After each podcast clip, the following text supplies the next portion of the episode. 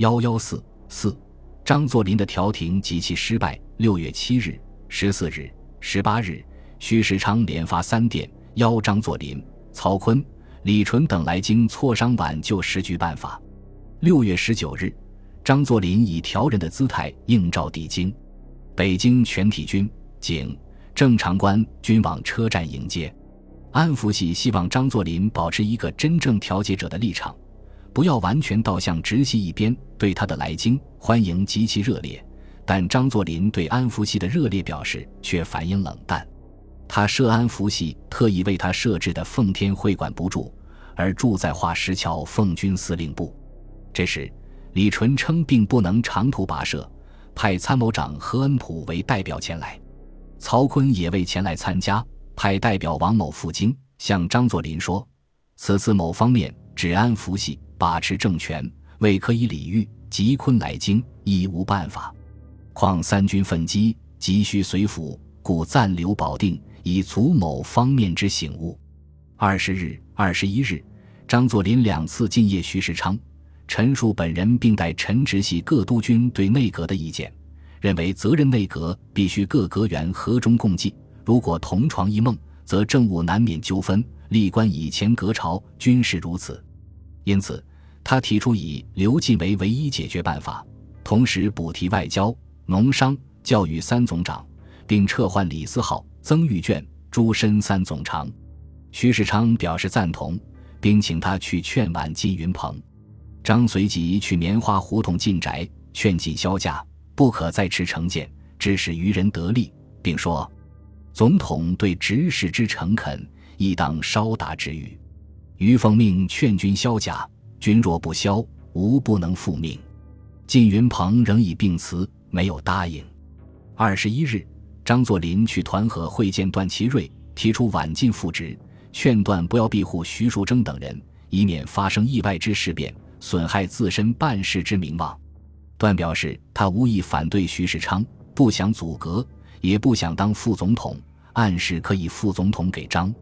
关于晋阁问题，段说已敦劝晋数次，无奈他执意不干，今当再派人切实请其销假。和张作霖与各方面进行斡旋流进活动的同时，安福系则在太平湖开会议决，无论如何绝不承认晋复职，仍以提州数模阻隔，以抵制各方面流进。六月二十二日下午。张作霖协同其部署王乃斌、张景惠以及苏鄂赣豫绥察新疆等省代表，乘车前往保定与曹锟磋商。当晚，张作霖、曹锟、吴佩孚及各省代表开会讨论解决时局方案。吴佩孚发言语词强硬，他说：“国事如斯，佩孚身为军人，食国之禄、保国之责，亦所难辞。部下士兵。”虽不敢为久经训练节制之师，但已颇知大义。如果安福系不顾国家，图以破坏大局为事，佩服虽能容忍，诚恐部下义愤，亦难压抑。他主张：第一，解散安福系；第二，免除徐树铮之筹编使，卸去其兵权；第三，将上海合议之总代表王一堂及北京财政、交通、司法三总长均予免职。各省代表亦相继发言，讨论结果，决定办法五条：一、靳云鹏复职；二、内阁局部改组，撤换安福系三总长，补提外交、农商、教育三总长；三、撤换王一堂议和总代表，取消上海合议，由中央与西南直接谈判；四、解散安福系；五、解除徐树铮之兵权，撤销筹边使官制，边防军改编后归入军部直辖。张作霖对前三条表示赞同，后两条未置可否。他以此次来京系负调停之责，不愿趋于极端。为了避免纠纷扩大，不使徐世昌为难，决定回京后相机行事。如果前三条能顺利解决，则其余或者暂可不提，等靳云鹏销假复职后再从长计议。六月二十三日晚，张作霖返京。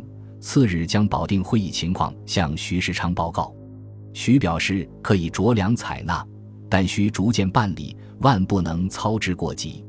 徐电复曹锟说：“中央自有办法，少安毋躁。”接着，张作霖一连几天同各方面进行磋商。他认为晋的能否赴任，主要关键在于内阁局部改组，安福系三总长出阁是否能成为事实。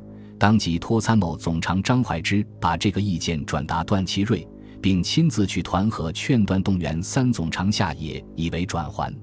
段没有同意，他表示希望各方面不要坚持成见，提出以恢复原状为调解办法。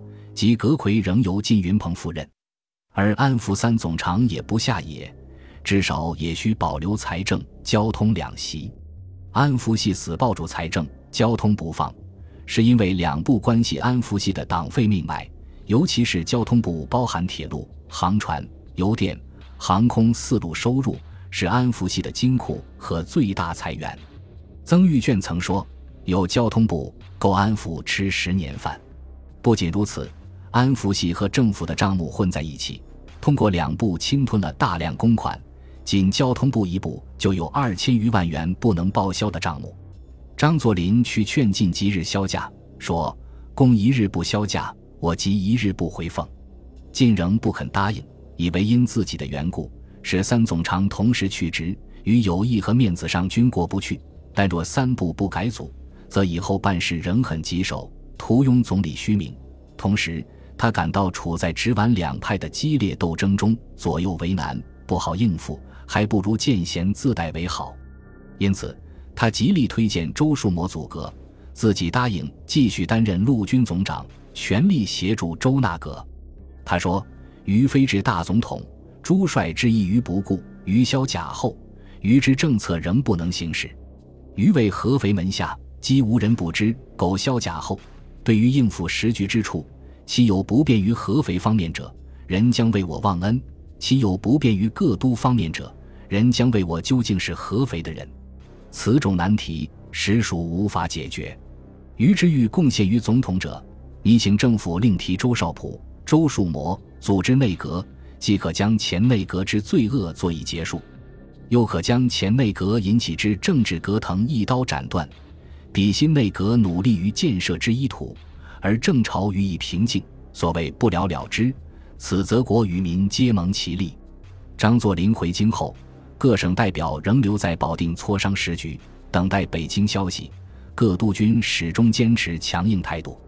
二十五日至二十七日，保定方面连续致电张作霖及徐世昌，要求对内阁及时局问题从速解决，至少亦必须先办妥一两件，以安军心，除进阁复职。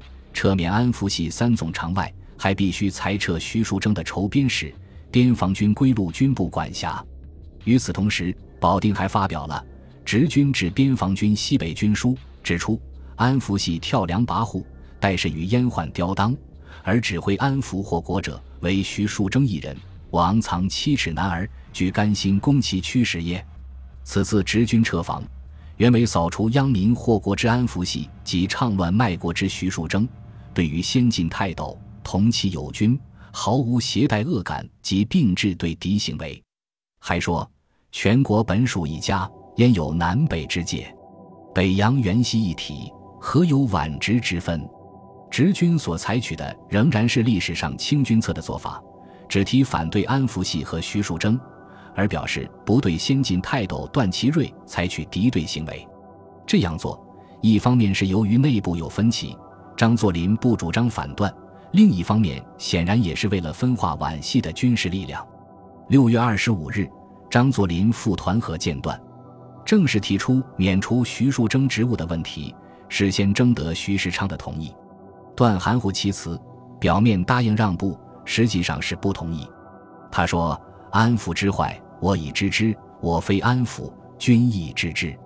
若大政党，难保无不良分子，无可讳言。”徐树铮得罪人，我亦知之。我对于国家始终已知道，绝无权力之私。现在唯望徐总统收拾时局。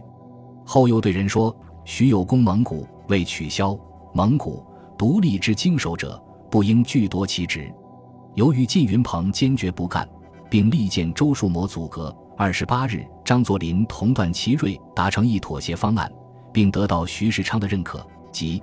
解散旧阁，改组新阁，靳云鹏不再赴任，安福系三总长下野，双方各得其半，由周树模组织新阁，除财政、交通、司法三总长脱离阁系外，其余如内务、海军两部不动，外交、农商、教育三部补提。晋辞职后仍任陆军总长。关于徐树铮免职、边防军、西北军归部直辖问题，段祺瑞和安福系同意做一种掩耳盗铃式之让步，即边防军西北军归段祺瑞节制，徐树铮的筹边时保留，名义上虽有变更，实际上仍然照旧。当日，张作霖将靳云鹏坚不肯复职和上述调停情况电告保定方面。保定电复张作霖，并转徐世昌。对于阁魁问题，其措辞为西平元首主张，未表示可否，但仍坚持取消筹边史官制，解除徐树铮兵权，罢免李曾朱三总长及其他条件。电文还举例说，民国六年，段合肥联合各军向黎黄备兵谏，今日各军向合肥兵谏，军事为国，毫无私意。与此同时。安福系成员百余人则于六月二十九日在太平湖俱乐部开临时大会，讨论对付办法，提出周树模如阻隔，他们在新内阁中无论如何需保留财交两部，以维持现有势力。最后通过不保留两部，即不通过周阁的决议。本集播放完毕，感谢您的收听，喜欢请订阅加关注，主页有更多精彩内容。